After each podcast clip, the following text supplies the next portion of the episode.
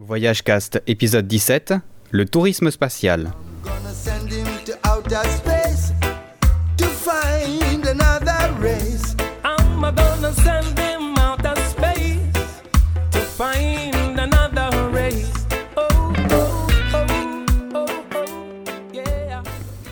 Bienvenue dans cet épisode spécial dédié à l'espace. Dans ce numéro, j'ai reçu Jean-Luc Vibo, qui fait partie de la société Un pour l'espace, qui sont les seuls revendeurs de la société Virgin Galactic pour la France.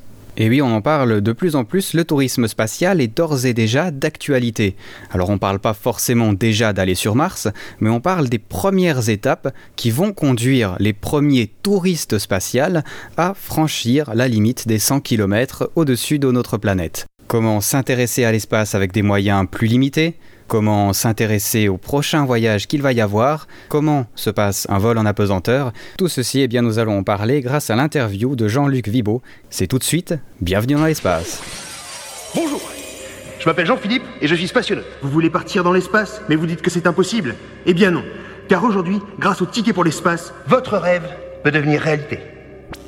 Bonjour, je m'appelle Michel. Jean-Philippe a raison. Dès demain, dans tous les points de vente habituels, pour 2 euros, vous pourrez acheter un ticket pour l'espace. Grattez si vous découvrez trois navettes. Génial Vous serez peut-être l'un de nos deux gagnants à vous envoler avec un équipage de professionnels vers la station orbitale française. Alors, Alors, prêt à embarquer Un ticket pour l'espace. Pour décoller, il suffit de gratter. Bienvenue sur VoyageCast, je suis avec Jean-Luc Vibo. Bonjour. Bonjour. Alors comment allez-vous aujourd'hui? Euh, ça va bien parce que le ciel est bien clair et ça donne envie d'aller voler d'ailleurs parce qu'il est c'est bien dégagé, il y a un beau soleil. Envie d'aller voler alors. Vous êtes pilote, je pense.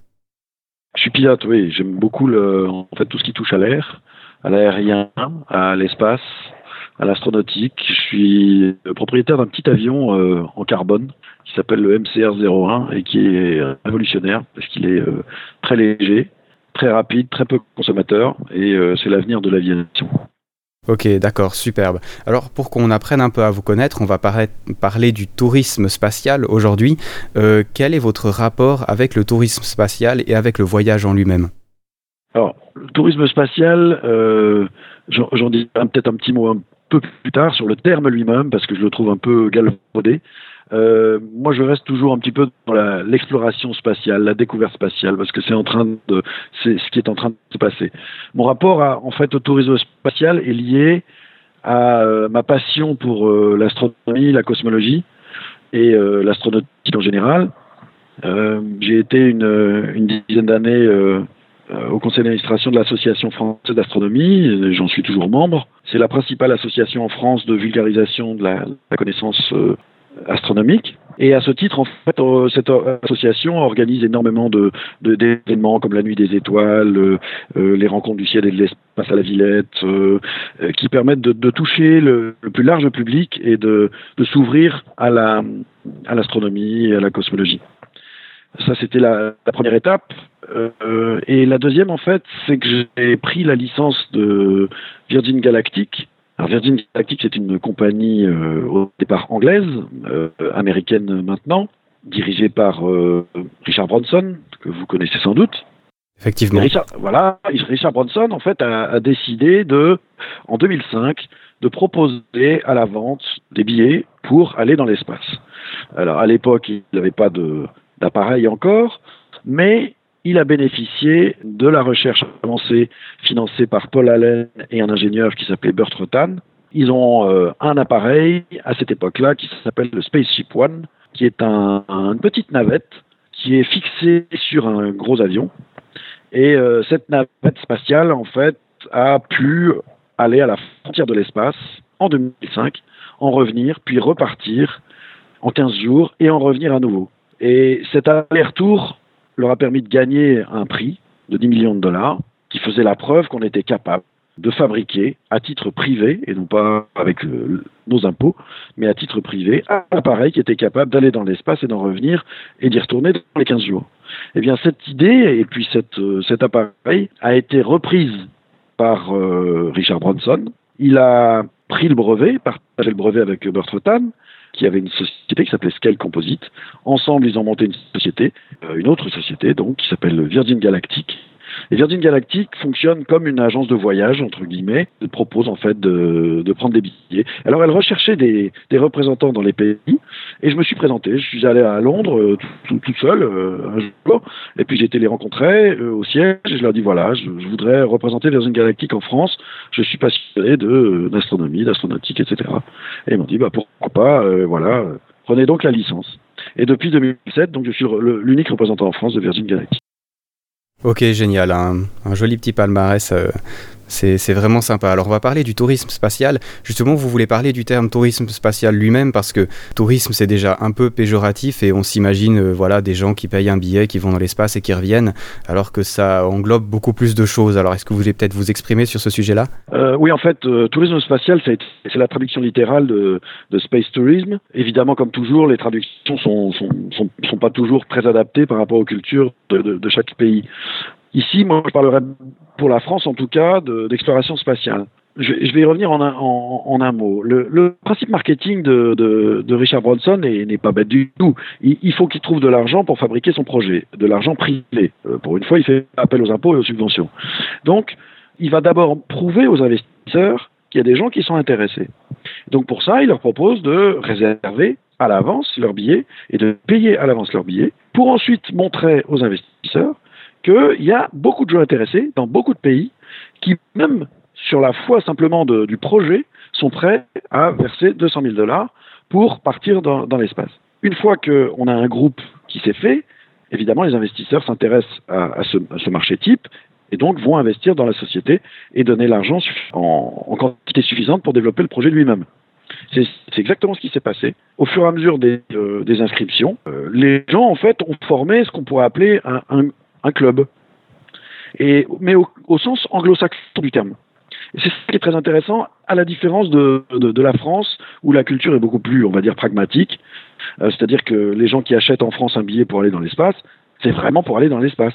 Alors que les anglo-saxons, prendre un billet pour l'espace, ça veut surtout dire faire partie d'un club.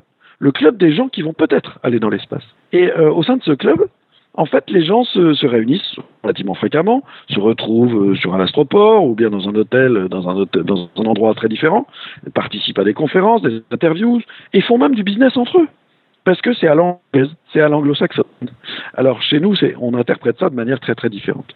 Voilà, donc déjà, d'un point de vue culturel, on peut, se dire que euh, va interpréter le, le tourisme spatial d'une manière très très différente.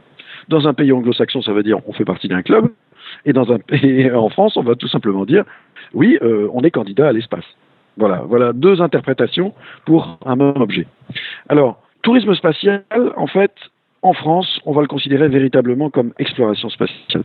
Les gens qui ont acheté leur billet ou qui ont réservé leur billet actuellement pour euh, parce qu'on peut verser un acompte, hein, donc c'est pas, on n'est pas obligé de, de, payer la totalité, euh, qui ont réservé leur billet, en fait, c'est un rêve d'enfant. Ce sont des gens qui sont passionnés. Ils sont pratiquement tous pilotes privés, amateurs, voire professionnels, mais, surtout amateurs en fait.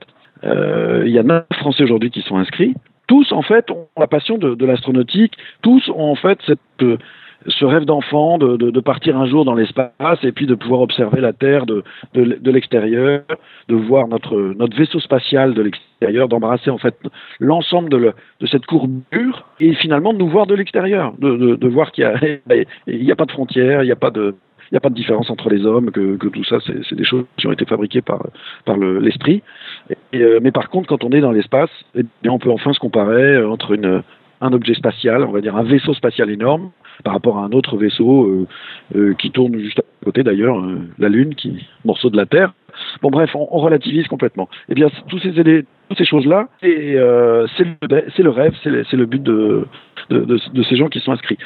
Alors, ils savent très bien que avant d'arriver à cette étape-là, à ce rêve-là, ils vont devoir passer par une phase d'entraînement, par euh, une connaissance approfondie de, pour en tirer le maximum de profit. Alors, ça passe par euh, des entraînements en vol 0G, ça passe par euh, de la simula du vol en simulateur, ça passe par euh, de la voltige, des, des, expériences en avion, en chute libre, etc.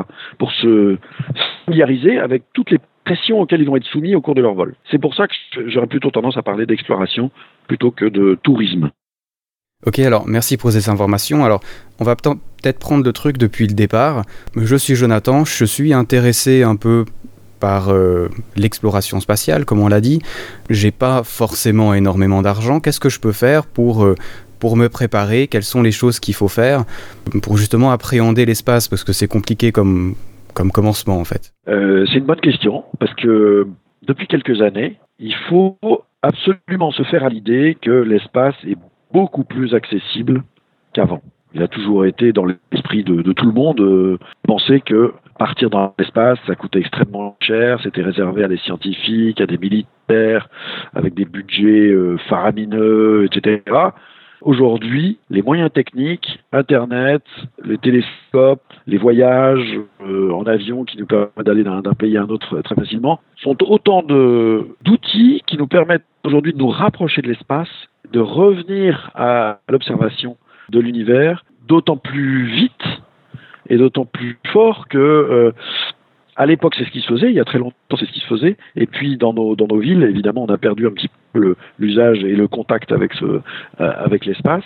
Et aujourd'hui, c'est beaucoup, beaucoup, beaucoup plus facile. Alors, je vais le détailler. On peut commencer tout simplement par assister à une conférence. Bon, une conférence, euh, euh, c'est pas très drôle, ça fait un peu connaissance du monde, euh, avec des images d'un d'un aventurier qui lui est parti à la, à la découverte.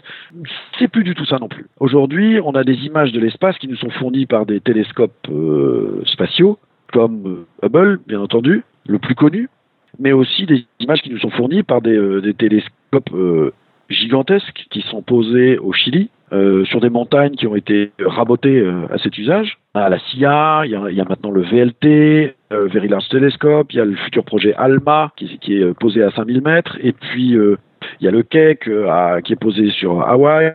Euh, enfin, aux Canaries, on vient d'installer le plus grand télescope du monde. Voilà, tous ces objets permettent de prendre des photos absolument uniques au monde et pouvoir les mettre à disposition euh, largement du public à travers donc des conférences lorsqu'elles sont présentées par des, gens qui s'y connaissent un petit peu ou à travers internet tout simplement avec de multiples vidéos etc. Donc le premier accès c'est un accès vraiment de proximité, ça coûte pas cher. Alors, un petit peu plus loin, on peut aller euh, dans ce qu'on appelle une station de nuit. Alors c'est euh, l'association française d'astronomie qui a référencé en fait ces stations de nuit. Ce sont euh, en France une douzaine, quinzaine d'observatoires aujourd'hui qui sont ouverts la nuit parce qu'ils ont une structure d'accueil. Donc on y passe la nuit avec des astronomes, on peut mettre son nez dans un télescope et puis euh, bah, vous pouvez euh, pour euh, on va dire 100 euros à peu près dîner sur place, passer une nuit avec un astronome, faire des observations et, revenir avec des, étoiles dans les yeux. Et puis on peut encore aller un petit peu plus loin. Je continue. Alors on continue, on va un peu plus loin, on va voyager un peu plus loin. Là cette fois on va s'éloigner en fait des centres urbains pour sortir de la pollution lumineuse. Alors on peut aller par exemple au pic du Midi. Euh, qui est un, un observatoire qui est ouvert au public maintenant les week-ends, et on peut faire des observations la nuit, toujours aussi avec des astronomes. Et on est dans un endroit magique, euh, à, deux, à 2500, de- 2500 mètres d'altitude, mais on peut aussi aller à, à Florence, à la ferme des étoiles, euh, passer un week-end dans une tente euh, à facettes, enfin une, une, une espèce de centre d'hébergement tout à fait euh, extraterrestre, rencontrer des gens absolument incroyables qui font des recherches tous azimuts. Voilà. Alors ensuite, on peut aller aussi à l'étranger, on peut aller en Tunisie, dans le désert, au Maroc. On peut marcher une huitaine de jours à dromadaire et puis s'enfoncer dans le désert avec des spécialistes qui vont vous expliquer l'histoire de l'univers, pas seulement euh, le nom des étoiles et des constellations, mais vraiment euh, l'histoire de, la vie en général, comment elle est arrivée sur Terre, est-ce qu'il y a de la vie ailleurs, etc. Toutes sortes de choses qui euh, aujourd'hui sont difficiles à trouver dans un voyage, on va dire. Mais dans ce type de voyage, on rencontre des gens qui ont la capacité à expliquer ça avec des mots simples. Et donc ça, euh, on reste dans des, euh, on est toujours inférieur à 1000 euros et on voyage énormément.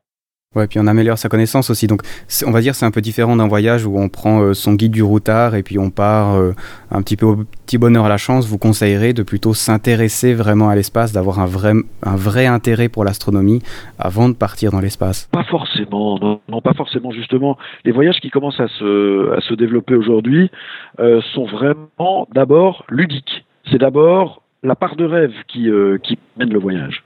C'est évidemment, euh, au, départ, bon, évidemment, on va aller bronzer, on va s'amuser, etc. Mais le voyage aidant, en fait, la culture du voyage aidant, les gens, euh, une fois qu'ils ont fait plusieurs voyages au même endroit ou, ou dans la même zone, se disent, bah, pff, ça va, j'en ai fait le tour. Qu'est-ce que je pourrais bien apprendre? Eh bien, une fois qu'on a été trois, quatre fois dans le désert et euh, qu'on a arpenté le désert en dromadaire, qu'on a qu'on l'a surfé ou qu'on l'a euh, euh, visité les canyons, etc. J'ai dit tiens, il suffit de le ciel et puis de dire voilà, voilà un espace qui est tout à fait nouveau. On n'y connaît rien. Eh bien voilà, en dehors de la- l'aspect ludique du voyage, on va dire normal, on va avoir en complément une petite formation, une petite démonstration et ça va nous ouvrir en fait l'esprit sur sur autre chose et, ça va donner un petit peu de piment en fait au voyage. Donc il faut pas forcément être passionné, pas du tout. Il faut simplement euh, lever, le- nez, être un petit peu curieux, on va dire, être un petit peu curieux. Et là, il y a un champ de rêve qui s'ouvre absolument euh, gigantesque, gigantesque. Et si on a la bonne personne pour, euh, vous l'expliquer, alors vraiment le voyage prend une toute autre tournure. Ouais, alors je sais pas si. euh, je suppose que vous avez déjà été, mais moi, quand j'étais aux États-Unis, j'ai été au centre Kennedy. Et euh, là, même si on n'est pas passionné d'espace du tout, euh, c'est la folie, quoi. C'est- incroyable. On a l'occasion de voir des navettes, de voir des fusées, de, de voir plein de vidéos, plein de. Enfin, c'est génial, quoi. Je sais pas si l'ESA a la même chose, mais euh, rien que ça, je pense, c'est déjà un joli voyage, quoi. Oui, il y a bien sûr le, le musée de, de, de l'espace à, à Toulouse, qui est, qui est tout à fait intéressant, qui est moins scientifique qu'on le pense, plus axé, euh, je dirais, à la, à la mode euh, des, euh, des parcs de loisirs, plus axé sur le, la, la, la simulation, toutes les, petites manipulations qui vont intéresser les, enfants et les, amener tout doucement, effectivement, à, lever le nez, quoi, à regarder dans le ciel. Donc, oui, pour quelques euros, quelques dizaines d'euros, on peut, on peut s'intéresser à l'espace. Mais je dirais que ça, c'est déjà s'intéresser à l'espace, entre guillemets. C'est s'intéresser à l'astronautique. C'est déjà avoir cette curiosité-là. Moi, je dis simplement que euh, on peut très bien faire un voyage normal et puis, au hasard de ce voyage, avoir une petite thématique euh, simplement euh, parce que dans le désert, bah oui, il y, a un- ciel nocturne qui est absolument incroyable et qu'on n'a pas chez nous. Et bah, pourquoi pas avoir quelqu'un qui, vous explique cette partie du, désert aussi, quoi, qui en fait intégralement partie. Euh, donc on n'est pas forcément euh, passionné, euh, c'est simplement euh, un petit peu de curiosité. Et alors, après cette, cette curiosité, on va dire, quelle est la prochaine étape? Alors évidemment, une fois que on s'est intéressé à ça et qu'on a mordu aux, aux fruits, comme on dit, là pour le coup, il n'est pas du tout défendu. hein, il, est, il est vraiment, on peut le consommer à, à- à forte dose. Alors là, on va trouver sur Internet une multitude de- de- d'autres voyages possibles. Euh, on peut commencer à s'entraîner, d'ailleurs, au voyage spatial. Alors, il y a des offres, euh, des centrifugeuses, par exemple. On peut aller euh, dans une centrifugeuse, être dans une espèce de simulateur de vol qui est une sphère fixée sur un, bras. Ce bras pivote, tourne à toute vitesse et, et- et- et projette la personne qui est dans la sphère à des pressions qui sont du type de l'accélération d'une fusée ou de, sa décélération, euh, euh, etc. Et dans le simulateur, dans la sphère, on va avoir une projection de son vol et qui va nous, donner une certaine idée, en fait, euh, assez précise, en fait, d'un voyage spatial. Mais on peut aussi euh, euh, faire un voyage, ce qu'on appelle en 0G, c'est-à-dire tester la microgravité, se retrouver euh, comme sur la surface de la Lune ou la surface de Mars, se retrouver en 0G, c'est-à-dire se retrouver à peser 0 gramme, voler comme un esprit à l'intérieur d'un avion. C'est ce qu'on appelle le, vol 0G. Euh, c'est ouvert aux États-Unis depuis de plusieurs années. On peut réserver sur Internet. C'est ouvert aussi un peu plus rarement euh, en Russie, mais c'est possible sur euh, sur Antonov 76. Et puis depuis quelques jours à peine en France, l'astronaute Jean-François Clairvoy, président de la compagnie aérienne Novespace, a annoncé donc euh, un Airbus A300, donc magnifique avion, unique au monde euh, du point de vue du volume intérieur, avec 200 mètres cubes euh, disponibles. Cet avion allait permettre au grand public de connaître les joies du vol 0G. Donc j'ai pu connaître cette joie et je peux vous dire qu'elle est totalement exceptionnelle. On se sent là pour le coup vraiment astronaute. Euh, on arrive à des tarifs qui sont un petit peu plus élevés, 6 000 euros maintenant pour euh, une heure et demie de voyage, mais euh, plus de 5 minutes de, de, vol en apesanteur, on va dire. D'accord. Alors pour ceux qui connaissent pas, est-ce que vous pouvez juste expliquer le principe du vol parabolique vraiment très court, juste qu'on se fasse une idée de, comment se déroule un vol en 0G, parce que c'est, on n'en entend pas vraiment énormément parler non plus, et moi je trouve ça extrêmement intéressant. Alors, un vol, parabolique se déroule dans un avion euh, standard, un Airbus. Euh, à la différence des autres avions, en fait, on, on lui retire tous ses sièges à l'intérieur, à l'exception de, des, des passagers qui vont, qui vont voler, donc une quarantaine de sièges pour l'Airbus A300. Mais tout le reste, en fait, toute la partie arrière de l'avion est libérée de ses sièges et on met des, on y pose des tatamis et des, des, coussins pour se protéger, en fait, des chocs. Et puis ensuite, l'avion euh, décolle donc avec ses, ses, ses 40 passagers, il monte à 6000 mètres à peu près, un vol normal. À partir de 6000 mètres, on demande aux passagers d'aller s'allonger derrière sur les tatamis. Puis l'avion euh, passe en phase de d'assiette à cabret, comme on dit, c'est-à-dire qu'il monte, il monte très très fort, l'avion se cabre à pratiquement 50 degrés. Les, gens qui sont allongés se, se sentent euh, légèrement oppressés par cette accélération de pression. Et puis, après deux minutes environ, maximum, c'est plutôt même euh, oui, une, minute, euh, une minute trente de cette pression, d'un seul coup, le pilote va pousser sur le manche et les gens ne vont plus ressentir du tout de pression, mais au contraire, sans aucun mouvement, leur corps va léviter. Leur corps va se soulever du tatami, va se soulever du sol, et ils vont pouvoir voler pendant 22 secondes. Très exactement 22 secondes. Donc euh, ils vont pouvoir se rouler en boule, euh, se projeter euh, d'un côté à l'autre, jouer tous ensemble à, faire une, grosse boule humaine qui se promène dans le- dans l'espace vide de, de l'appareil. C'est très ludique, c'est très amusant, c'est très intéressant. Et puis, l'appareil va se remettre à, descendre, et évidemment, les passagers sont prévenus au signal sonore. Et les gens redescendent en fait sur le tatami, se rallongent à nouveau et patientent euh, environ deux minutes pour à nouveau retrouver euh, cette période de 22 secondes. Il y a euh, comme ça donc 15 périodes de euh, 22 secondes qui se succèdent, qui permettent de tester la pesanteur. Donc c'est pas de la rigolade quand même, parce que ça fait partie de l'entraînement des astronautes. Hein. C'est quand même un truc. On va dire, on n'est pas obligé d'être sérieux dedans, mais c'est quand même des belles sensations. Oui, oui, on n'est pas du tout dans un manège de foire. Euh, évidemment, il y a une, une, une, une petite enquête médicale qui est faite avant. C'est ouvert à tous, mais pour le moment, c'est restreint. Euh, C'est pas ouvert aux handicapés ni aux personnes mineures. Euh, ça l'est dans d'autres pays, donc euh, ça évoluera certainement euh, en France aussi. Pour l'instant, en tout cas, c'est limité aux, gens valides, on va dire, et qui sont en, parfaite santé physique. Au-delà de ça, il y a un petit entraînement avec quelques petits conseils qui sont donnés pour ne pas être malade. Il peut y avoir un médicament euh, qui, est, distribué, euh, un, diqui- un médicament tout à fait normal qu'on trouve dans toutes les pharmacies pour ne pas se sentir le, mal de mer, ne pas ressentir le mal de mer. Mais pratiquement, moi qui l'ai fait, euh, qui suis très sensible à ce genre de choses, euh, et avec le groupe avec qui on était, personne n'a été malade. Ok, ben ça doit être fascinant. En tout cas, vous trouverez des vidéos sur Internet qui montrent un peu comment, ça fonctionne et comment c'est à l'intérieur de, la cabine, mais c'est vrai que ça a l'air d'être une, expérience unique, quoi. Oui, c'est une expérience unique, absolument unique. C'est la, euh, seule fois dans votre vie où, vous pouvez sentir la dépression, justement. C'est-à-dire que vous n'êtes pas euh, sous pression, vous n'êtes plus sous pression, vous pesez zéro. C'est-à-dire que quand vous asseyez, si vous essayez de vous asseoir dans un siège, vous ne sentez plus rien sous vos fesses. Je veux dire, il n'y a, aucun moment dans, la vie d'un homme où vous pouvez vous retrouver dans une situation de peser zéro gramme. Au- aucun. Donc euh, c'est une occasion absolument incroyable. Et, euh, et d'ailleurs, le, cerveau, euh, quand on vole, se trouve assez en, situation de stress pendant quelques instants. C'est-à-dire que le, le champ visuel, par exemple, se restreint. Le champ visuel se focalise sur exactement ce qu'on voit devant soi et, est incapable de pouvoir détailler ce qui se passe sur le côté. C'est un phénomène voilà, physiologique que, que tout le monde perçoit quand on, quand on vole. Donc il faut bien préparer sa petite manipulation avant, euh, avoir une balle de tennis avec soi, avoir euh, euh, peut-être un liquide pour le voir sortir en boule, comme dans le Capitaine Haddock dans, dans Tintin. Enfin, c'est- très amusant, c'est très ludique, et on partage ça avec, avec plusieurs personnes autour de soi. C'est ce qui est aussi très important.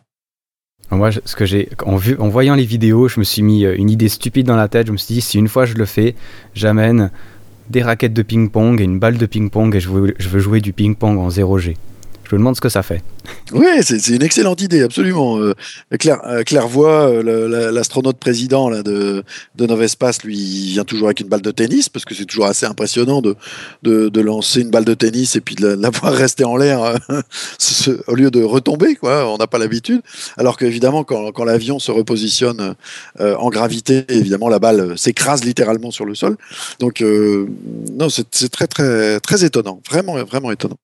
Ok, super. Mais pour le coup, effectivement, ça a un certain prix, mais c'est encore accessible comparé au prochain voyage dont on va parler. Alors, euh, selon mes infos, il y a trois vols en 2013 qui sont prévus en France, c'est juste? Oui, oui, oui. Il n'y a que trois vols, malheureusement. Euh, L'avion a un potentiel euh, qui est euh, assez restreint, mais on peut penser que l'activité va se, rapidement se développer vu que la demande est, absolument phénoménale. Dès, la conférence de presse, en fait, la société qui organise Avico a été, a été saturée de, saturée de demandes. Donc, on peut imaginer qu'il y aura peut-être un autre avion qui viendra en renfort et qui multipliera les vols dans les, dans les années à venir. Alors, j'ai juste une question peut-être un peu technique. Pourquoi un Airbus A300 de 1973 Je me suis dit, pourquoi utiliser un appareil aussi vieux, qui a plus de 40 ans, alors que euh, qu'il y a des appareils qui sont peut-être plus neufs, qui ont plus de possibilités techniques? Je sais pas, j'ai pas compris ça en fait. Oh, c'est juste une question économique euh, et financière, bien entendu. Euh, en fait, cet Airbus appartient donc à une compagnie aérienne, et cette compagnie aérienne, Novespace, donc, appartient intégralement, enfin en majorité pour l'instant, euh, au CNES et aux banques. Euh, le CNES, c'est le Centre national des- d'études spatiales, comme vous savez, qui est un, organisme public.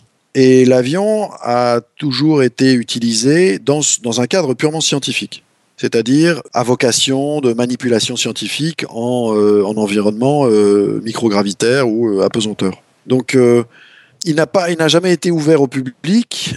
À ce titre, en fait, il a, simplement bénéficié à l'époque, j'imagine, ils ont, bénéficié d'un potentiel d'a- d'avion qui était disponible. Et euh, cet Airbus était le, troisième de la pré-série probablement d'ailleurs le premier Airbus de la série à voler. Et ils l'ont, utilisé. Alors, il faut com- comprendre aussi que c'est un avion qui fait pas beaucoup d'heures de vol. Donc, c'est un avion qui ne peut pas être destiné au transport commercial, puisqu'il fait partie de la pré-série. C'était, c'était pas un avion de série. Donc, il pouvait servir à faire des vols, euh, je dirais, espacés dans le temps, sachant que d'un point de vue euh, réglementaire, chaque parabole, en fait, est considérée comme un cycle.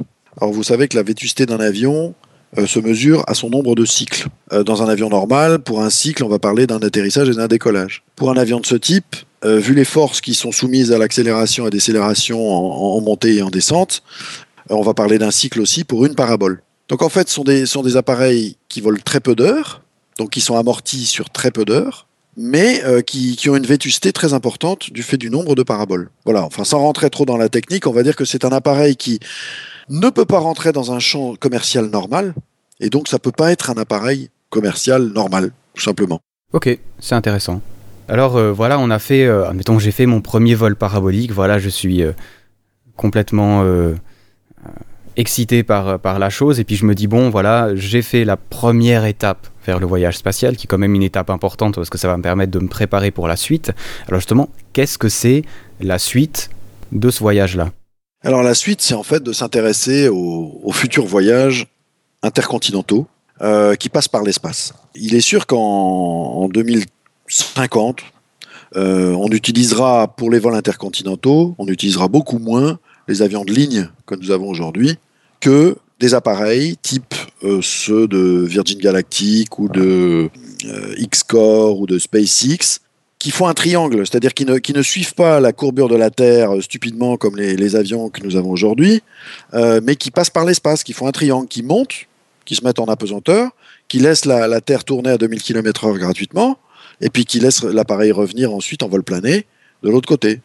Qu'est-ce qu'on consomme sur ce type de vol intercontinental? On consomme juste la phase d'accélération qui amène l'appareil en dehors de, à la limite de l'espace, donc dans les 100 à 150 km. 100 à 150 km, c'est pas, c'est quand même pas très, très haut et ni très loin, on va dire, en termes de consommation et d'énergie. Enfin bon, pas, pas très haut, c'est quand même... euh, Enfin, quand on voit euh, l'exploit qu'a fait euh, Red Bull Stratos, ils étaient à 39 km seulement. Donc là, on est quand même beaucoup plus haut. hein. Oui, je, je, je ramène en fait cette distance à une distance terrestre, par exemple. Voilà, si je ramène cette distance à, euh, euh, je sais pas, c'est Paris euh, Paris euh, Deauville quoi, à peu près. Donc Paris Deauville en, en, en altitude, certes, c'est euh, très rare. Euh, sur la Terre, par contre, c'est plus que commun. Mais imaginons-le en, altitude, eh bien, c'est suffisant pour qu'ensuite on laisse l'appareil en, en apesanteur, si on peut, pendant un moment et ensuite on le fasse euh, réatterrir donc euh, euh, à vitesse, je dirais, vol plané de l'autre côté de la Terre. Alors bon, on n'y est pas du tout, bien entendu. Sur le plan technique, c'est un, c'est même très très très complexe. Et il y a notamment pour les passagers une phase d'apesanteur où justement l'entraînement dont on vient de parler va jouer un rôle considérable dans l'appréciation de ce type de vol. Mais sans aller jusque-là aujourd'hui, puisque de toute façon ça n'existe pas, on peut réserver un billet pour tester la première étape, c'est-à-dire le vol suborbital. On peut réserver aujourd'hui un billet sur plusieurs compagnies, donc euh, Xcore euh, qui est la plus avancée, Virgin Galactic, donc je suis le représentant. Ce billet va permettre en 2014, peut-être pour le premier Xcore, 2015 pour euh, Virgin Galactic, euh, peut-être aussi, euh, de partir alors pour le premier à 60 km d'altitude et pour le deuxième beaucoup plus haut et de manière beaucoup plus sympathique avec euh, d'autres gens, euh, avec six personnes à bord et deux pilotes, donc huit personnes à la frontière de l'espace. Et ça, ça coûte 200 000 dollars. On va, peut-être prendre euh, chaque compagnie un peu, parce que c'est vrai que le, système en lui-même est très intéressant, parce que c'est complètement différent entre Xcore et Virgin Galactic, par exemple. Alors dans Xcore, on a euh, une sorte d'aile volante, si j'ose dire, euh, peut-être mon terme aéronautique, c'est pas tellement exact, mais ça me fait penser à une aile volante, avec un, pas un réacteur, une fusée à l'arrière, qui va nous, nous mener assez loin. En fait, c'est une sorte de, de petit avion, bêtement, non? Enfin, Oui, oui, en fait, c'est un, c'est un petit ça avion. un petit avion. C'est un petit avion qui a une motorisation un peu spéciale parce que euh, les motorisations qu'on trouve euh, dans nos altitudes, on va dire jusqu'à 10-12 000 mètres, sont des moteurs qui fonctionnent thermiques, donc qui fonctionnent avec de l'air, euh, avec de l'oxygène, pardon. Mais à partir du moment où on atteint une certaine altitude, eh ben, il n'y a plus d'oxygène. Donc il faut trouver un autre mode de propulsion. Sinon, bah, le moteur s'arrête. Donc cette compagnie, elle a mis au point un appareil qui fonctionne avec une double motorisation. Une motorisation standard quand on est dans l'air, pour pouvoir utiliser l'oxygène qui est dans l'air. Et puis à partir d'une certaine altitude, une autre motorisation qui va combiner euh, euh, un gaz et on va dire un, un comburant et un carburant qui vont se, se mélanger, qui vont pas utiliser de l'air pour faire une explosion euh, et, provoquer la propulsion. En, en l'occurrence, ça s'appelle ce qu'on appelle le LOX méthane, c'est-à-dire de l'oxygène liquide et euh, du méthane, du gaz, comme vous le, comme le connaissez, euh, gaz naturel. Et la combinaison des deux en pouvant euh, déclencher donc une, propulsion complémentaire à la première pour aller beaucoup plus haut que nos, euh, nos 10 000 mètres, 10-12 000 mètres, voire euh, 15 000 avec Concorde qu'on pouvait atteindre jusqu'ici, avec un avion de ligne normal. Alors, ce petit appareil, oui, il est, à la différence de Virgin, euh, c'est un seul, appareil avec une combinaison de motorisation. Mais pour le moment, on en est encore au tout début, et donc ce sont des appareils euh, légers, euh, simples, avec une charge utile très faible. En l'occurrence, là, c'est limité à deux personnes, un pilote et un passager payant. On va dire une charge utile payante de 150 kg, tout compris. C'est-à-dire le passager, son équipement, éventuellement un peu de matériel supplémentaire, ou bien euh, pas de passager, mais euh, euh, des, caméras, euh, du matériel pour faire euh, euh, peut-être des petites expériences en apesanteur, parce qu'une fois de plus, quand euh, l'appareil va atteindre son apogée, euh, il va y avoir une petite phase de, euh, je dirais, de décélération, bien entendu, et à la fin de cette phase de décélération, et avant de retomber dans la phase de, de descente, il y aura une petite période au cours de laquelle on sera aussi en apesanteur, comme pour le vol euh, 0G euh, dans nos altitudes, où les, forces s'équilibrent, et en fait, les, pilotes se retrouvent, enfin les passagers se retrouvent en apesanteur. Donc, euh, une seule personne à bord, payante, et un pilote. Alors, ils vont partager, évidemment, ils seront assis côte à côte, donc ils vont partager les, mêmes impressions, la même vision.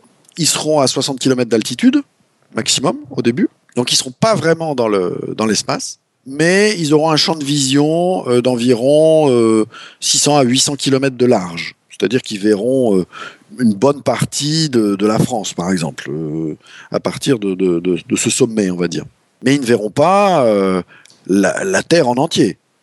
Il faudrait monter beaucoup, beaucoup plus haut. Il faut monter au moins à 400 km, euh, qui est la- l'altitude de la, de, de la station spatiale, voilà, la station spatiale internationale, l'ISS, où là, effectivement, on voit euh, toute la Terre, toute sa rotondité, euh, et encore pas totalement intégralement.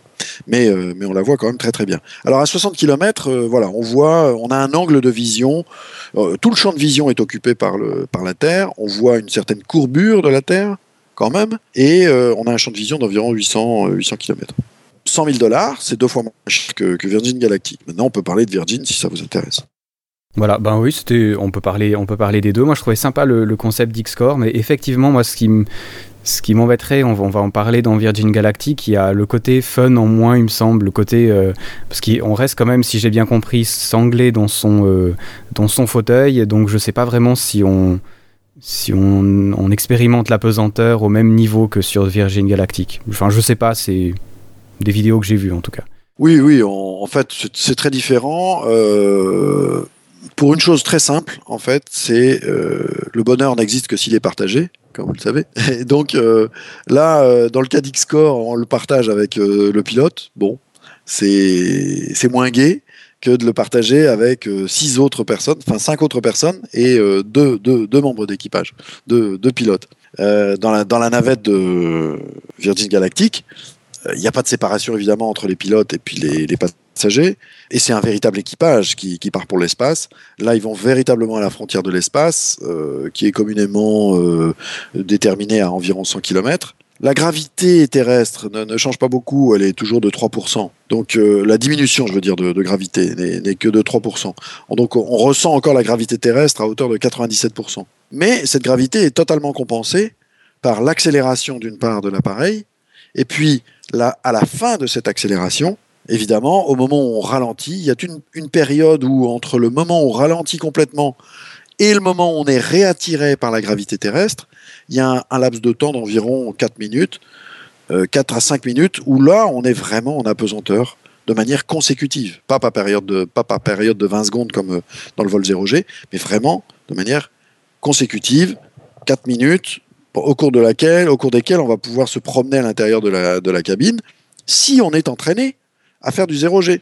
Donc c'est l'intérêt aussi de, savoir se comporter, sinon on va pas en profiter, on va être valdingué dans, tous les sens, on va être euh, bousculé contre les parois, avec le risque de, ne pas pouvoir revenir à son siège euh, dans les temps impartis avant la descente. Donc euh, l'entraînement à la pesanteur est très intéressant, mais à partir du moment où il y a un entraînement, les gens se sentent beaucoup plus relax et vont profiter totalement de ce qu'ils vont voir à l'extérieur. Et là, ça sera vraiment magique parce qu'ils seront vraiment à 100 km et à 100 km, on a un angle de vue qui est deux fois plus important, euh, d'environ euh, 1500 km. Là, on voit la totalité de la France et on voit vraiment la courbure de la Terre.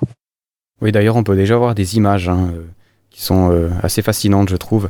Par contre, le, système est complètement différent de celui d'X-Core, dans le sens où on a un espèce de gros avion porteur, mais vraiment énorme pour le coup, avec une, on va dire, une espèce de, petite navette crochée dessous. C'est ça?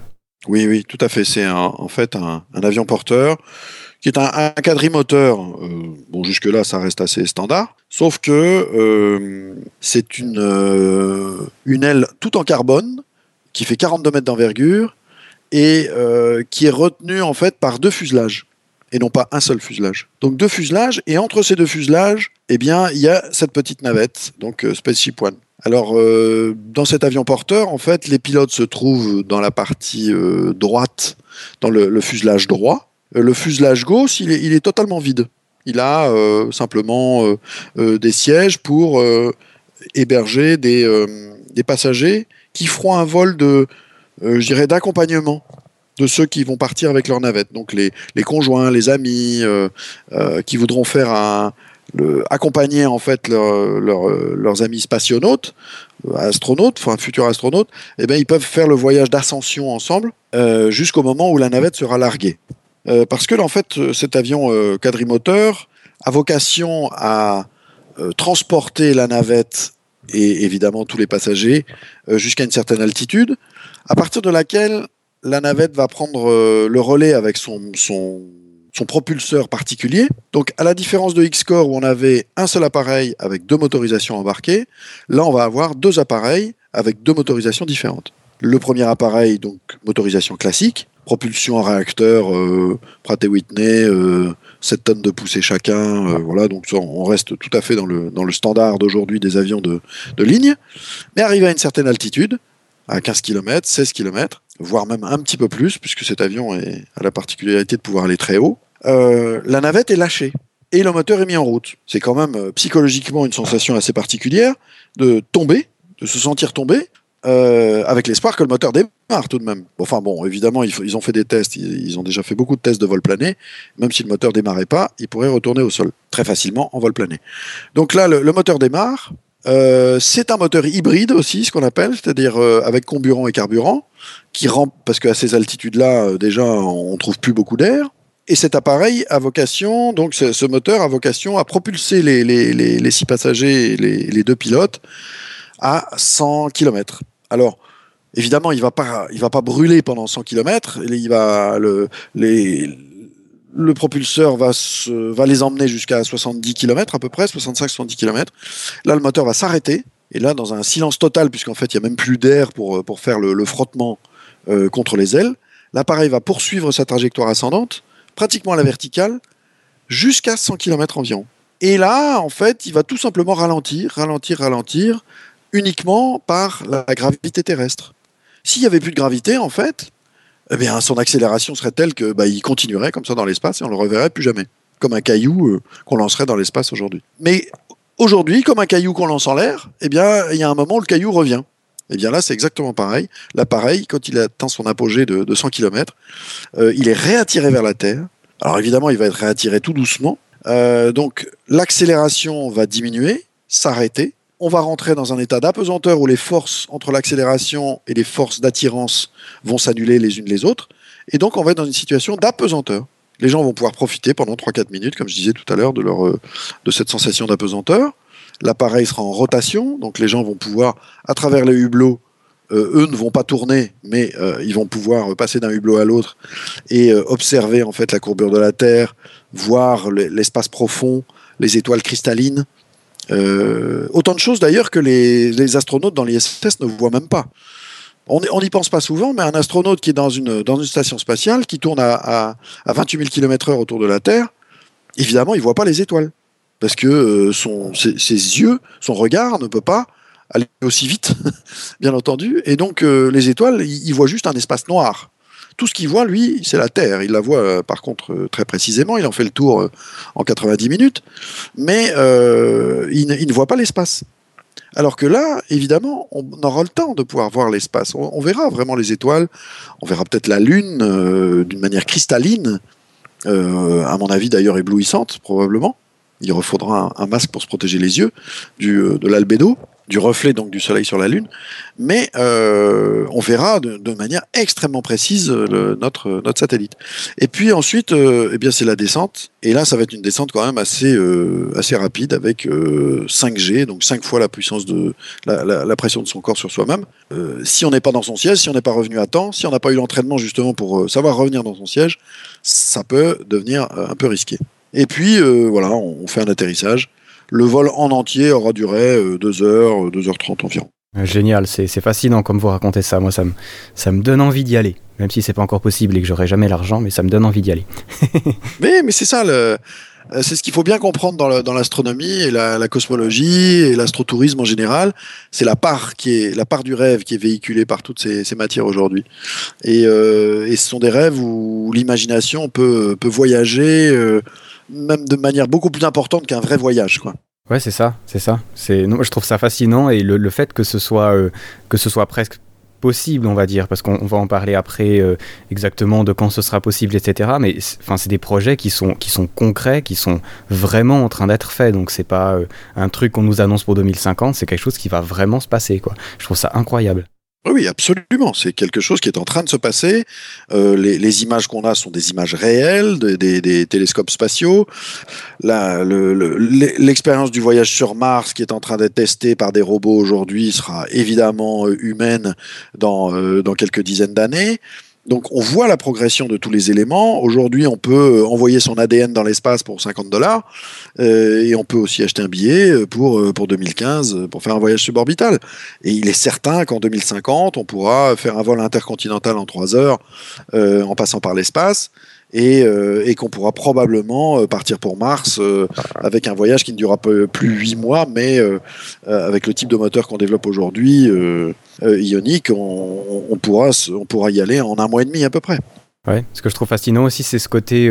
Il y a un côté, il y a un côté scientifique et un côté découverte qui est aussi très intéressant, je trouve. Et les deux sont vraiment mêlés aujourd'hui, il me semble. Il y a même Virgin Galactic avec son Launcher One, si j'ai bien, si j'ai bien compris, va utiliser euh, le, même, euh, le même avion porteur pour envoyer des fusées qui, elles, enverront pas des passagers, mais des, euh, des, des satellites, etc. Donc il y a vraiment de la recherche sur les deux côtés qui sont, qui sont faits. Et je trouve ça fascinant. Oui, oui, évidemment. euh, euh, vous savez, on a un énorme problème aujourd'hui avec les débris spatiaux. Euh, on a très très peur que des, des projectiles, des boulons, des caisses à outils, des, tout, tout ce que les, les agences publiques ont laissé traîner là-bas, là-haut dans l'espace, viennent frapper la station spatiale internationale, voire euh, beaucoup plus haut, euh, voire toucher euh, euh, les GPS, euh, enfin les satellites qui, euh, qui, qui, euh, qui nous permettent d'avoir le, positionnement par, euh, par satellite justement euh, sur la surface terrestre, et donc euh, d'endommager euh, la couverture, euh, ce qui tend à penser qu'il y a une nouvelle couche de, microsatellites qui pourrait être utilisée plutôt sur une orbite plus basse. Et, donc là, effectivement, ce type de lanceur permettrait de, mettre à disposition toute une variété de, de micro-satellites pesant euh, 1 kg, 1 kg 5, avec des capacités de, rayonnement, on va dire, sans doute moins importantes, mais euh, par la multiplicité, en fait, euh, réaliser une couverture qui soit aussi, euh, aussi puissante que les GPS qui sont en danger aujourd'hui. Alors bon, ben voilà, c'est un peu ce qui se passera pendant un voyage spatial. On peut, peut dire aussi qu'il y a le premier spaceport qui a été fait justement au Nouveau-Mexique. Euh, vous y avez été voir ce spaceport? Parce que moi, le- rien que le design, à moi, me plaît énormément. Oui, le Spaceport, il a été euh, voté à l'unanimité par le, le, gouvernorat du, Nouveau-Mexique. Il a euh, donc ils ont consacré 250 millions de dollars à l'édification d'un d'un engin, enfin d'un objet. Euh, J'appellerais pas ça un building parce que franchement, c'est ça ressemble plus à quelque chose de, totalement extraterrestre. Euh, magnifiquement dessiné, qui, qui épouse la surface du sol, les couleurs du sol, du désert de, qui se trouve autour de Las Cruces, donc on n'est pas très loin d'El Paso, de la frontière, et justement euh, El Paso est, est, conjointe à une autre ville qui s'appelle Tijuana, qui est, la ville la plus meurtrière du monde, et c'est très intéressant quand on va là-bas de, traverser euh, ces villes qui sont euh, dans une violence quasiment palpable, avec la, plus haute technologie, la, plus haute tolérance, la plus haute, on va dire, oui, euh, bonne humeur. euh, à, quelques, quelques kilomètres. Ouais, c'est extrême. Juste une question comme ça, c'est possible d'aller visiter le, le port spatial actuellement ou bien c'est ça reste privé ou pour les gens qui ont déjà réservé un billet ou... Bah euh, non, oui, ça reste tout à fait possible, mais euh, ça n'a surtout aucun intérêt parce que malheureusement, euh, pour le moment, il n'y a pas de, d'activité commerciale qui a, qui a débuté. Bien entendu, dès que dès que l'astroport va ouvrir définitivement, euh, bien sûr, oui, euh, tout le monde pourra aller visiter, bien entendu. oui. Bon, c'est ça, aller, aller voir un décoller euh, un avion comme ça, aller voir. euh, que je pense que ça se voit du. Est-ce que ça se voit du sol justement quand il lâche la navette? Oui, oui, oui, tout à fait. Euh, ça, ça se voit, ça se voit aux jumelles, bien entendu. Euh, et puis, de toute façon, même le décollage et l'atterrissage de ces, de ces avions porteurs avec, euh, avec ou sans leur navette, c'est c'est déjà, c'est déjà magique. Le- la piste en elle-même est absolument unique au monde. Et, euh, et le décollage, euh, tout ça est très intéressant. Alors ok, merci beaucoup. C'était c'était gentil de nous parler un peu du, du voyage spatial, euh, comme on, comme on l'a dit avant, euh, euh, qui, qui, qui va se passer dans les prochaines années. Juste peut-être pour se donner une idée, à peu près quand seront les premiers vols? Quand est-ce qu'on pense que ce sera certifié? Euh, on les attend. hein. Les, les- Alors, les tout premiers vols tests de Virgin Galactic ont eu lieu euh, ici depuis mars 2011, si je me souviens bien. Je crois que c'était les, premiers vols, ou même un peu avant. Tous les vols tests liés à la rentrée dans l'espace, euh, dans l'atmosphère, etc., euh, sont faits. Il reste quand même maintenant tous les vols tests de propulsion. Et, alors là, l'appareil, enfin le, le propulseur fonctionne très bien au sol, mais il n'a jamais été encore testé en vol. Alors, je serais bien incapable de répondre sur le délai parce que ça dépend totalement en fait de la l'agence nationale américaine qui va autoriser ou non le- l'exploitation commerciale. De combien de vols tests ils auront besoin euh, pour valider euh, complètement la sécurité de ces vols, je ne sais pas. Euh, on peut s'attendre probablement à, une, à un protocole d'environ 200, 200 vols tests. Euh, 200 vols test, je pense que ce- si ça démarre par exemple ici euh, à la fin de l'année 2012, ce qui est tout à fait possible pour le premier, euh, on aurait une année à une année et demie environ de tests, ce qui nous amène à fin 2014 pour le, la mise en, en- en commercialisation. Et donc les, les tout premiers qui ont réservé déjà depuis 2005 partiront en 2015. Euh, 10 ans d'attente, euh, ça paraît tout à fait raisonnable pour un projet de cette, de cette envergure. Oui, oui, c'est pas, c'est pas, c'est pas un voyage euh, en République dominicaine. Voilà. Alors, c'est, eh ben, c'est très intéressant. Merci beaucoup de nous avoir euh, accompagnés un peu durant ce voyage spatial. Je vous rappelle qu'on peut aller justement à Ticket pour l'espace, qui est l'agence où vous travaillez, pour euh, pouvoir avoir plus de renseignements précis, notamment sur les vols en apesanteur 0G, où je pense qu'il y a quand même plus de possibilités d'y aller que de vraiment réserver votre billet chez Virgin Galactic. Ça m'a vraiment fait énormément plaisir de parler avec vous. Ben, merci, et moi ça me fait très plaisir de pouvoir partager cette passion avec, euh, avec tous vos auditeurs. Eh bien, superbe. Alors, je vous souhaite une bonne journée, un, un bon séjour à Paris. Merci, et à vous aussi, bien entendu, et à tous. Au revoir. revoir. Merci. Nous devons avouer que votre proposition ressemble fort peu à de la science, mais plus à de la science-fiction. Science-fiction. Oh, vous avez raison, c'est. C'est fou. En fait, c'est même pire que ça, c'est dingue. Quelque chose de vraiment dingue J'ai entendu dire que deux types voulaient construire un truc appelé aéroplane. Vous mettez des gens dedans et ils s'envolent comme des oiseaux, c'est ridicule, non? Et que pensez-vous que pensez-vous de passer le mur du son? Des fusées sur la Lune, de l'énergie atomique ou une mission sur Mars? De la science-fiction, n'est-ce pas? Écoutez, tout ce que je demande, c'est, c'est que vous essayiez d'avoir un tout petit peu d'imagination. Vous savez prendre un peu de recul et avoir enfin une vue d'ensemble. Prendre le risque de réussir ce qui peut se révéler être le plus profond, le plus important moment pour l'humanité, pour, l'histoire de l'histoire. Alors encore un grand, très grand merci à Jean-Luc Vibo d'avoir pris du temps pour moi. C'était vraiment très très sympathique. J'espère que vous avez aimé un peu ce tour d'horizon de ce qu'on peut faire et de ce qu'on pourra faire d'ici d'ici deux ans finalement. C'est pas très loin. Pouvoir aller dans l'espace. Alors bien sûr, euh, je connais pas vos finances, mais les miennes me permettront certainement pas d'aller sur la Lune ou même dans l'espace de sitôt. Mais il n'empêche qu'on peut euh, voyager un peu dans l'espace justement en profitant des étoiles. On peut le faire facilement où que l'on soit et le spectacle est toujours de toute beauté. Je vous encourage aussi à aller dans des soirées astronomiques. C'est génial, il y a des observatoires qui font ça, il y a des clubs d'astronomie un peu partout. Euh, J'ai été à une session à Berne et c'était vraiment magnifique. Vous aurez l'occasion de toucher des instruments que vous ne pourrez certainement pas vous payer non plus, mais euh, ces gens sont là justement pour vous montrer. Vous pouvez voir euh, Jupiter par exemple ou voir la Lune de vraiment très près. C'est déjà du voyage dans l'espace et ça va peut-être vous donner l'envie d'aller plus loin. La musique du début, c'était Max Romeo avec euh, cet excellent titre qui date déjà euh, de pas mal de temps, mais qui a été repris euh, beaucoup, notamment par Prodigy. La première bande-son est tirée du film Un ticket pour l'espace, un film avec Cadet Olivier qui traite de l'espace d'une façon vraiment humoristique, mais je le trouve trop sympa et comme c'était aussi le nom de l'agence de Nicolas Vibo, je pouvais pas m'en passer. La deuxième bande-son est tirée du film Contact, un excellent film avec Jodie Foster. C'est un excellent film qui traite de l'astronomie ou plutôt euh, du contact qu'on pourrait avoir par le biais des radiotélescopes. Vraiment très intéressant, il y a des très belles vues. Et puis bon, Jodie Foster, euh, moi j'aime bien, donc euh, allez le regarder. Comme d'habitude, n'hésitez pas à partager l'épisode, que ce soit par le biais des réseaux sociaux, le biais de mon site internet ou de la poste si vous voulez. On sait jamais, ça peut marcher. Merci beaucoup de m'écouter, c'est très gentil. N'oubliez pas, si vous êtes voyageur ou que vous connaissez des voyageurs qui seraient intéressés à passer dans VoyageCast, contactez-les, contactez-moi, il n'y a aucun problème. L'entrée est libre et on s'amuse toujours bien. Et le but, bien sûr, c'est toujours de le faire dans la bonne humeur et pour le voyage. Dans le prochain épisode, on redescendra sur Terre. C'est sympa aussi. Elle a encore de belles choses à nous montrer, la petite bleue. En attendant, je vous souhaite, euh, allez, de beaux rêves spatiaux.